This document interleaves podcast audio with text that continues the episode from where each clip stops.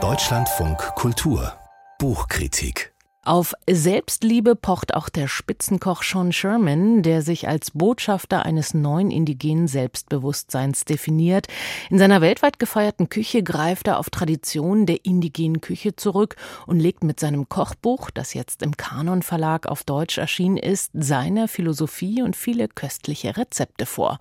Mein Kollege Burkhard Birke hat ihn für die politische Lesart getroffen. Nicht nur die Liebe, auch die Dekolonialisierung geht durch den Magen. Davon ist Küchenmeister Sean Sherman von den Oglala Lakota Sioux fest überzeugt.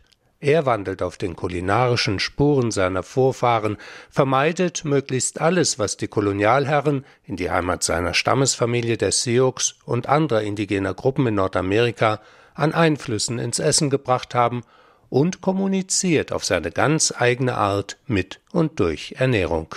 Wir bedienen uns des Essens als Sprache, denn Essen verbindet uns Menschen überall. Und zwar über ganze Generationen hinweg. Für Sean Sherman ist Essen vor allem eine treibende Identität und strukturverleihende Kraft.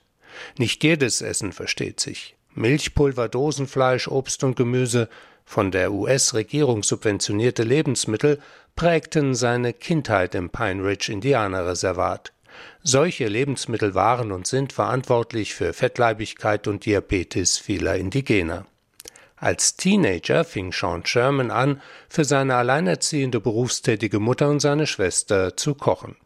Später führte er mehrere Restaurants für wenig Geld, zog sich nach einem Burnout an die mexikanische Pazifikküste zurück, entdeckte die dortige indigene Kultur und fand zu seinen eigenen Wurzeln zurück.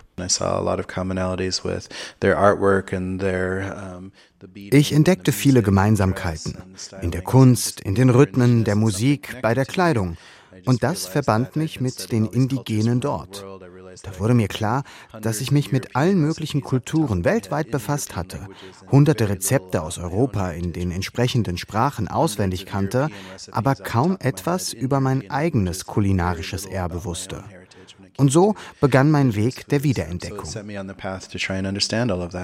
Der führte ihn zunächst zurück in das Pine Ridge Reservat. Wilde Beeren, verschiedenste Kürbisse, Mais, wilder Reis und Knoblauch, Bohnen, Pilze und Kräuter aus der Heimat, Bison, Wild- und Entenfleisch, lokal und nachhaltig muss es sein, ausschließlich Zutaten aus der Zeit vor der Kolonialisierung. Auf Rohrzucker, Weizenmehl, Proteine von aus Europa eingeführten Tieren wie von Hühnern, Schweinen und Rindern verzichtet der mittlerweile 49-jährige Sean Sherman ganz in seiner Küche. Natürlich hat er seine Entdeckungsreise nicht auf sein Volk, das der Sioux, beschränkt. Das Rezeptbuch mit dem Titel Indigen Kochen des Sioux Küchenchefs enthält eine breite Palette originärer nordamerikanischer indigener Gerichte. Puffer aus Prärierüben und mit Zedern geschmorte Bohnen, gebratene Entenbrust mit Apfelsaft glacé, Bisonrippchen, Kürbissuppe mit Apfel- und Cranberry-Soße, gebratener Maispilz mit frischem Mais und frittiertem Salbei, Zederntee. Läuft Ihnen schon das Wasser im Mund zusammen? Weit über 100 Rezepte enthält das bereits 2017 auf Englisch erschienene Kochbuch von Sean Sherman. Und die kulinarische Reise geht quer durch Nordamerika, variiert entsprechend nach Regionen, mit viel Fisch an der Pazifikküste, Bison aus den Prärien, Wildkräutern und Pflanzen aus den Wäldern. Wir haben uns vorgenommen, die unglaubliche Vielfalt indigener Speisen und des indigenen Ernährungssystems, vor allem in Nordamerika, aufzuzeigen. Nordamerika betrachten wir dabei von Mexiko bis Alaska, ohne die kolonialen Grenzen nach Mexiko oder Kanada.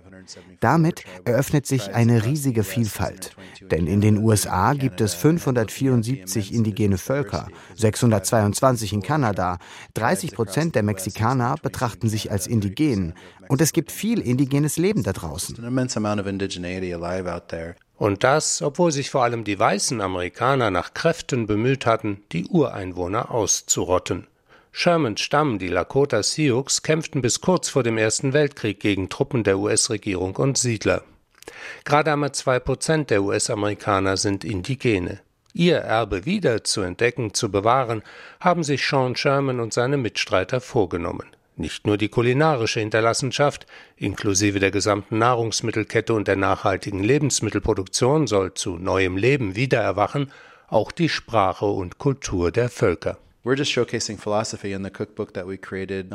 Das Kochbuch ist lediglich Schaufenster einer ganzen Philosophie. Wir wollen Geschichten erzählen, damit auch die Menschen in Deutschland anfangen nachzudenken, wie sich die Kolonialisierung nicht nur in der Vergangenheit auf die Indigenen ausgewirkt hat, sondern sich in geringerem Umfang immer noch auswirkt.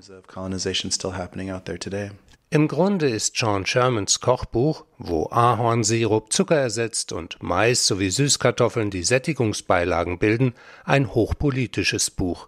Es geht ihm darum, ein Stück von dem vernichteten Kulturgut der Völker zurück ins Bewusstsein zu holen. Es zeichnet sich ab, dass wir demnächst wieder die Wahl zwischen Trump oder Biden bekommen. Das ist alles andere als perfekt. Wir müssen deshalb eng mit der Politik in unseren Regionen zusammenarbeiten, um unsere Kultur zu retten und die Schönheit indigener Kultur, ja aller Kulturen, in einer kulturell gespaltenen Welt zu zeigen. Wir müssen die Vielfalt zelebrieren und wir hoffen, dass Essen eine Sprache ist, die den Menschen hilft zu verstehen. Denn Essen verbindet uns alle.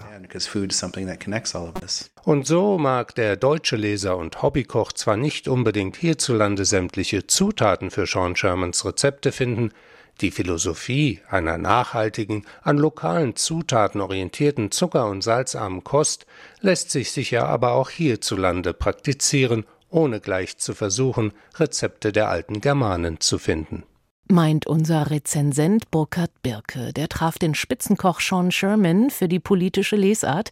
Sein gerade auf Deutsch erschienenes Buch heißt Der Sous-Chef, Indigen Kochen, geschrieben von Sean Sherman und Beth Dooley, übersetzt aus dem Amerikanischen von Sabine Franke, 232 Seiten, 38 Euro, erschienen im Kanon Verlag.